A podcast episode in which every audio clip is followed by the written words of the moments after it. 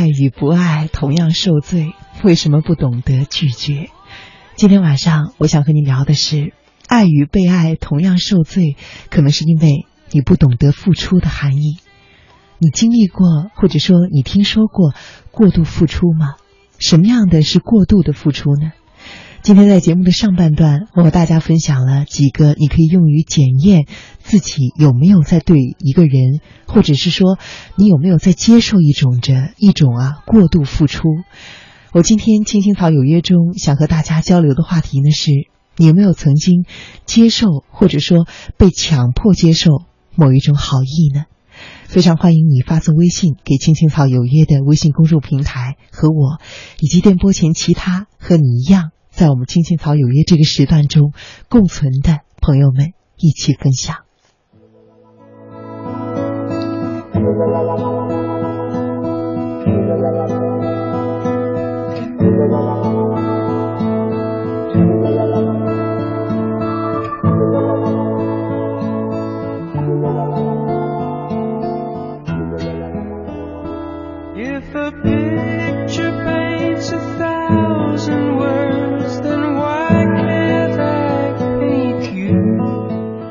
微信上呢看到一条新的留言，是一位叫做黄黄的朋友他写的。你好，又是一位新朋友啊。你说爸爸妈妈做的这一切都是为了你啊，这是我经常听到的一句话。其实我一直都想对他们说，我知道你们是为我好，但是我想要有自己独立选择的权利。这真的那么难吗？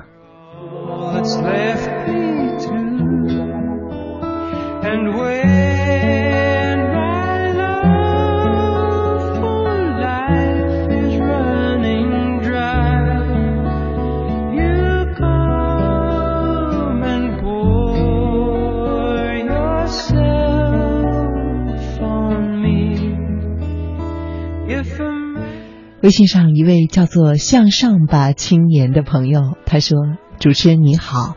我就是过度付出的那种人。”我看到你这条留言，首先我觉得，首先要说你很勇敢，愿意承认啊。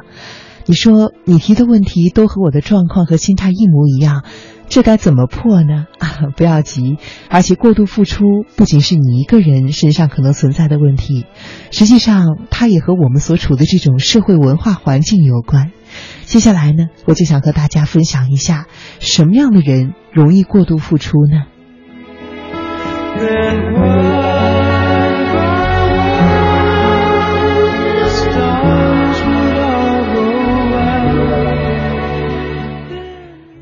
有一种情况啊，是是比较低自我价值的人，这些人呢，在内心往往是贬低或者是否定自己存在价值的，这些可能和童年的创伤或者和家庭有一定的关系，在内心的潜意识中，他们可能会认为自己很难得被别人有很好的对待，所以为了取得内心的安全感。往往会试图通过做一些对他人有益的事情，来获得一些外在的赞扬和肯定，缓和内心的焦虑和不安。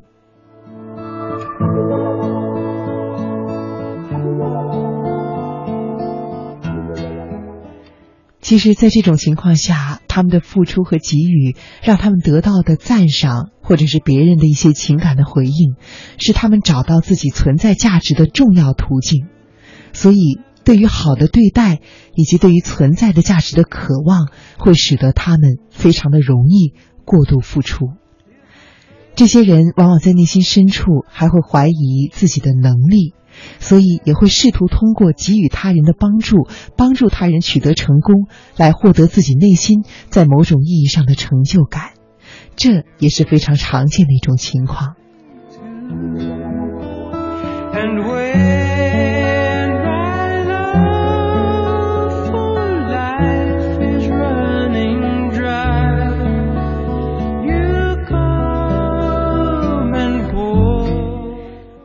表现呢，主要会有这样的几种类型啊，比如说，为了帮助他人实现梦想，不惜放弃自己的，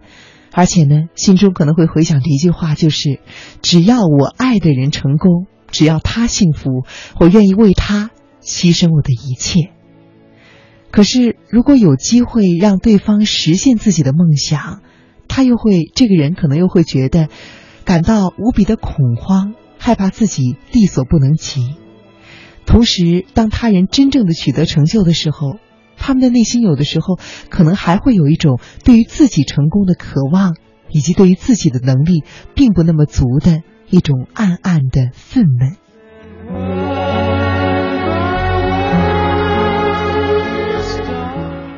其实啊，从心理学的角度来看，对于他们来说，给予对方支持。实际上是帮助他们实现自己内心想要却又不敢尝试的愿望。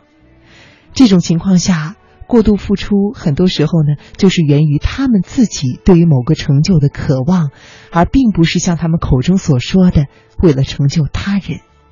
这种情况呢，往往在那些一心想要子女考入名校、功成名就的家长身上比较常见。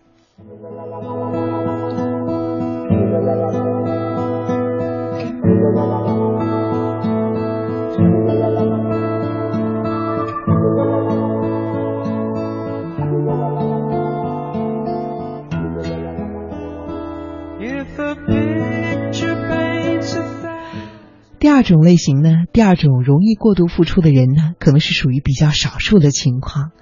他们呢是有救世主情节的人，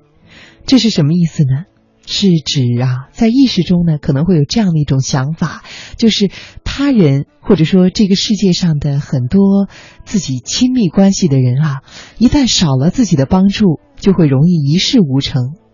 这些人在性格中可能会隐藏着一些自恋的特质，比如啊，认为自己比他人优秀，期望他人能够给自己一些敬仰和崇拜。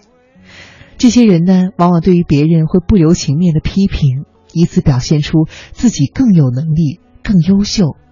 在潜意识中，他们往往会认为啊，自己才是唯一一个会把事情做对的人。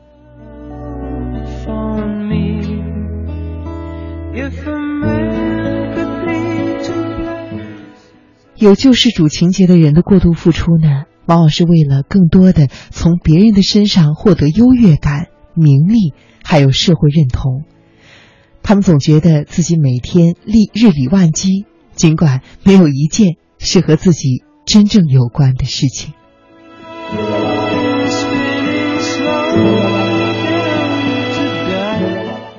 而第三种容易过度付出的人呢，可能是电波前很多朋友，包括啊，我也想到我自己以及我的一些朋友是这种情况，就是这种过度付出的人呢，是想获得更多的控制权。有的时候啊，人们会通过不断的付出和给予来控制对方，或者让对方产生愧疚感，从而呢对他们进行情感上的勒索。他们最喜欢说的就是：“我为你付出，或者说我为你牺牲了那么多，你难道不应该听我的话吗？”在这种情况下，过度付出其实是他们施加控制的一种谈判的筹码。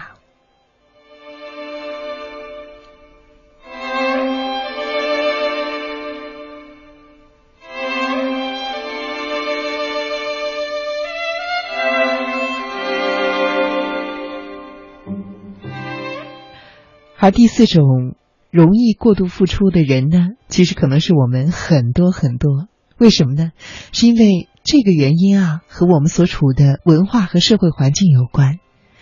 提倡给予和提倡无私奉献的社会文化，也会让我们每一个人都更容易陷入过度付出的困境。在我们的文化中啊，付出被给予了很多积极的意义，比如说，付出呢是一种利他主义的体现。是向他人施以援手，回报社会的善举。一个人的社会责任感和道德感，很多时候是以他付出和给予的多少来衡量的，而索取又很多时候被贴上了负面的标签。而这种文化可能使我们为了获得道德上的优势而过度的付出，又或者容易使我们陷入了过度付出却不自知。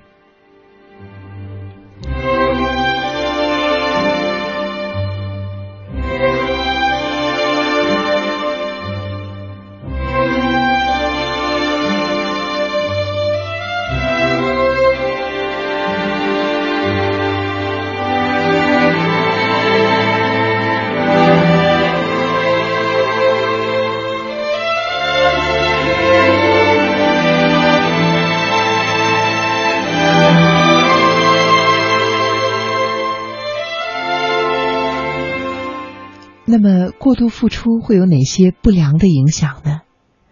首先啊，对接受帮助的、接受付出的这一方而言呢，你的过度付出可能会让他感觉到被轻视。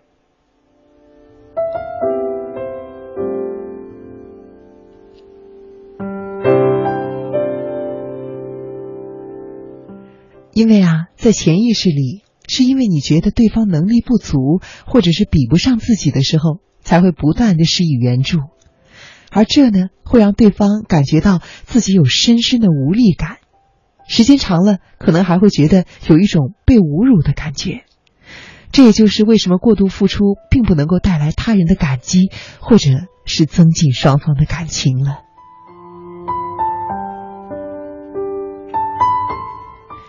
而其次，过度付出也很可能会助长对方对于你的依赖，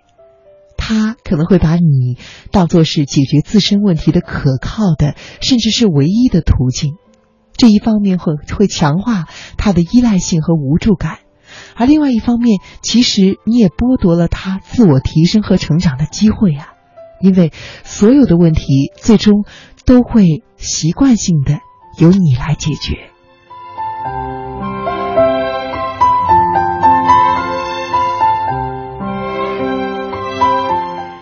当你总是过度付出的时候，其实啊，你的行为中已经暗含了一种对于对方的不信任，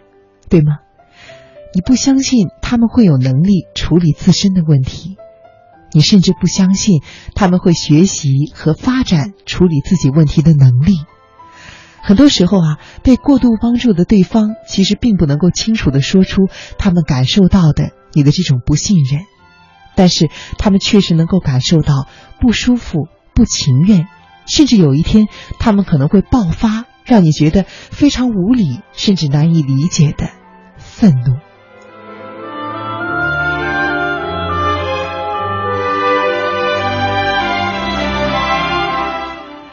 而最后，过度付出还一定的会让对方倍感压力，就像刚刚在电波中看到的朋友们的留言那样啊。因为过度付出的人不允许对方拒绝自己的给予，但同时在内心里其实又是期望他人及时的回报自己的，这样会让对方始终有一种亏欠感，尤其是当对方觉得你的付出已经超出了他所能够回报的范围的时候。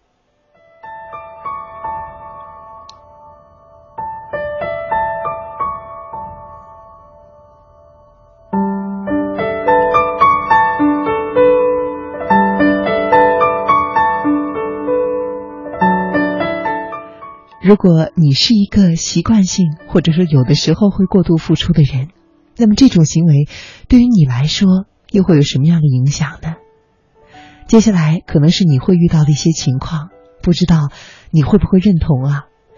由于你总是付出的一方，你的需求往往会处在一种失衡的状态，你会容易感觉到关系中的不平衡，所以有的时候会感受到这种愤怒和不满。不断的付出，有的时候也会给你带来经济的、生理的以及情绪上的一种耗竭的感觉。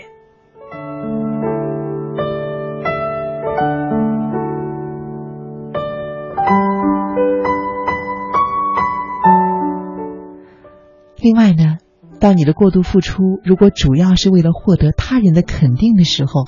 你就面临着一个很大的风险。因为你把自己的自我价值、付出和他人的评价捆绑在了一起，这个时候，如果一旦他人对于你所给予的东西给出了一个负面的评价，那他们就可能会直接的伤害到你，他们伤害到的是你的自我价值感，这可能会让你觉得非常的受挫，甚至是否认自己以前所有的努力和付出，你经常会处在一个不稳定的状态中。产生深深的受挫感，不知道这会是你的情况吗？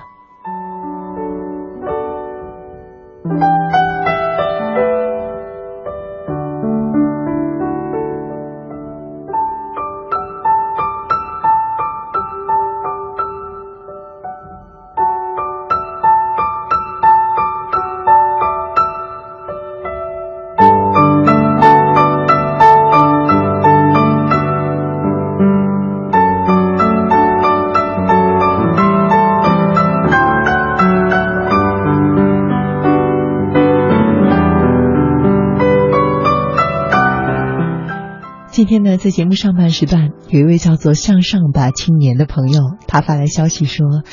我就是过度付出的那种人，我不知道该怎么破呢。”所以今天我下面就要和大家分享的就是，如果你是一个过度付出的人，你该怎么改变呢？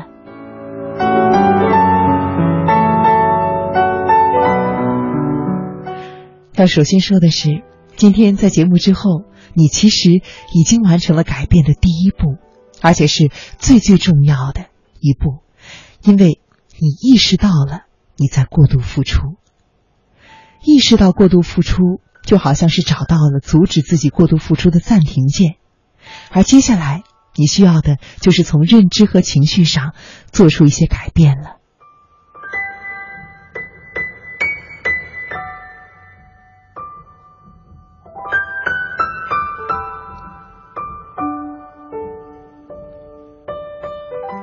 比如啊，你呢可以选择挑战自己的某些之前的认知，比如你曾经认为自己这么做是为了对方好，那么在付出之前，你可以先问自己：如果最坏的情况下，退一万步讲，我将来得不到任何实质性的回报，对方也不会为此而感激我，那么我依旧会这么做吗？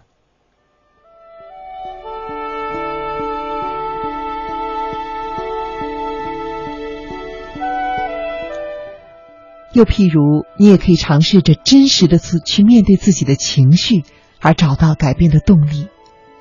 你可以尝试对某一个句子，这个句子做出回答。这个句子呢，就是帮助某某人让我觉得很疲惫。如果我不再过分的担心他，那么我可能会有更多的时间完成某件事情。这个帮助的某某人和完成的某件事情。你可以根据自己的情况把它们进行填空。完成了这句话之后，你在心里仔细的想上三遍，去尝试的感受自己真实的情绪，这样你可能会更加的容易找到改变的动力。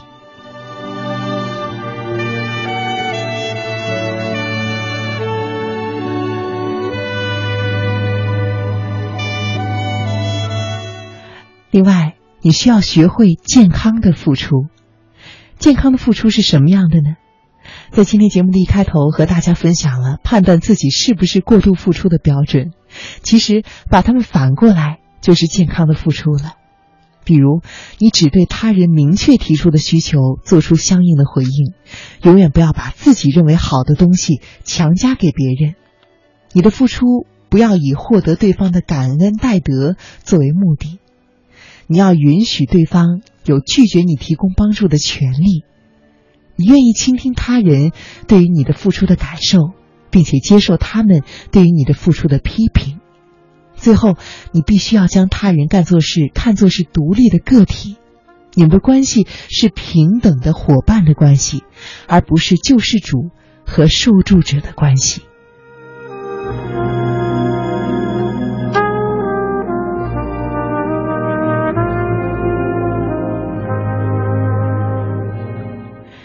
今天在节目中，我和你分享的这些有关过度付出的内容，包括我们进行的讨论，可能和你的想象中有些不太一样。大部分的过度付出者呢，在内心对于自己的感受，其实都是偏向于自我同情的，因为会认为啊，他们付出的另外一方才是这个关系中的受益者。但是实际上，过度付出的人需要认识到。自己其实，在以过度付出这种独特的方式，从关系中不断的索取。你想索取的是对方的依赖、他人的好评，还有自我价值感的满足，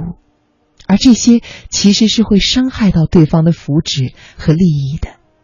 首先啊，他们值得一个学习独立的机会，而你不应该擅自的剥夺这个机会呀。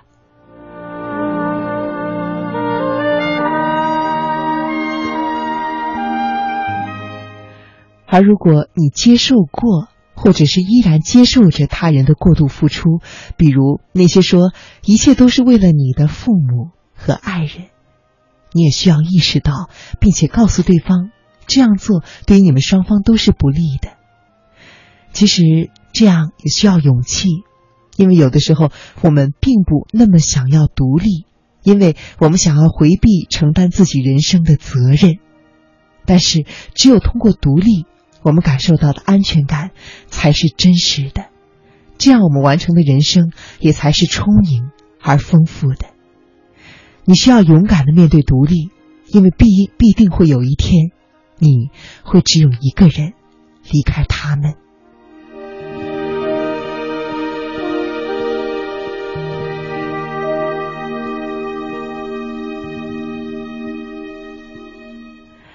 看到微信上一位叫做夏天的朋友，他发了一条消息，他说：“爱应该不是我付出你就必须要给我回报，那不叫爱，那叫礼尚往来啊。”这句话说的真好。你说我渴望爱，渴望连接，渴望回应，但是我也会尽量的控制住自己，我不会再以爱的名义来束缚你。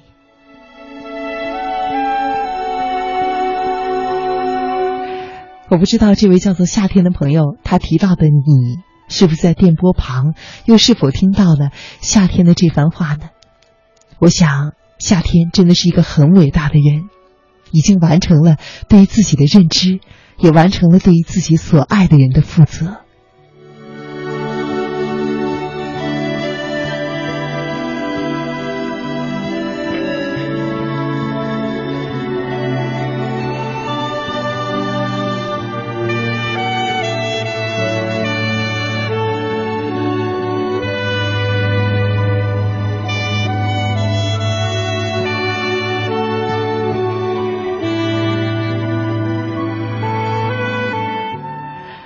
天晚上呢，看到很多朋友的消息发来的都是关于父母对于自己的过度付出的。确实啊，在我们这样一个文化的国度中，父母对于孩子的过度付出是很常见的。有的时候要想改变父母的想法，也确实很困难，他需要你巨大的勇气。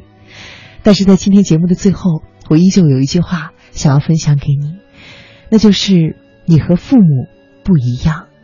今天的你可以听到节目。你可以看到微信，你还有各种各样的方式可以去获取新的信息。你拥有比他们更多的接触到新的知识的渠道，你也比他们有更多的理性，可以完成更多的自我的成长。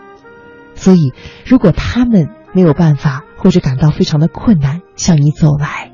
那或许我们可以主动一点，伸开双臂，向他们跑过去。